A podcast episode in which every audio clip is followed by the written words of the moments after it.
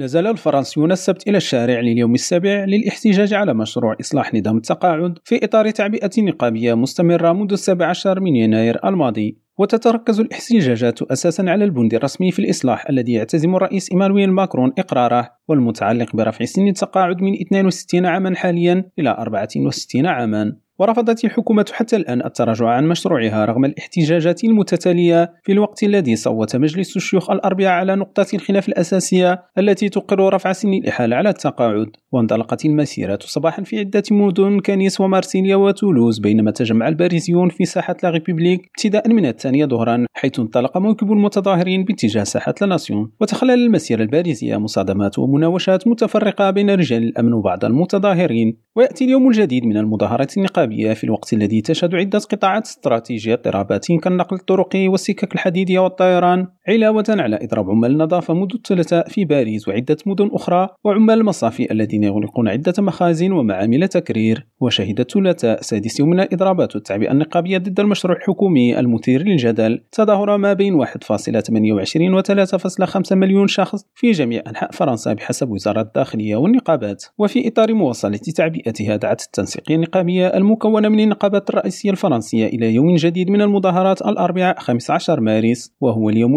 الذي يوافق عرض مشروع الإصلاح أمام اللجنة المشتركة للبرلمان إدريس كليريم راديو باريس.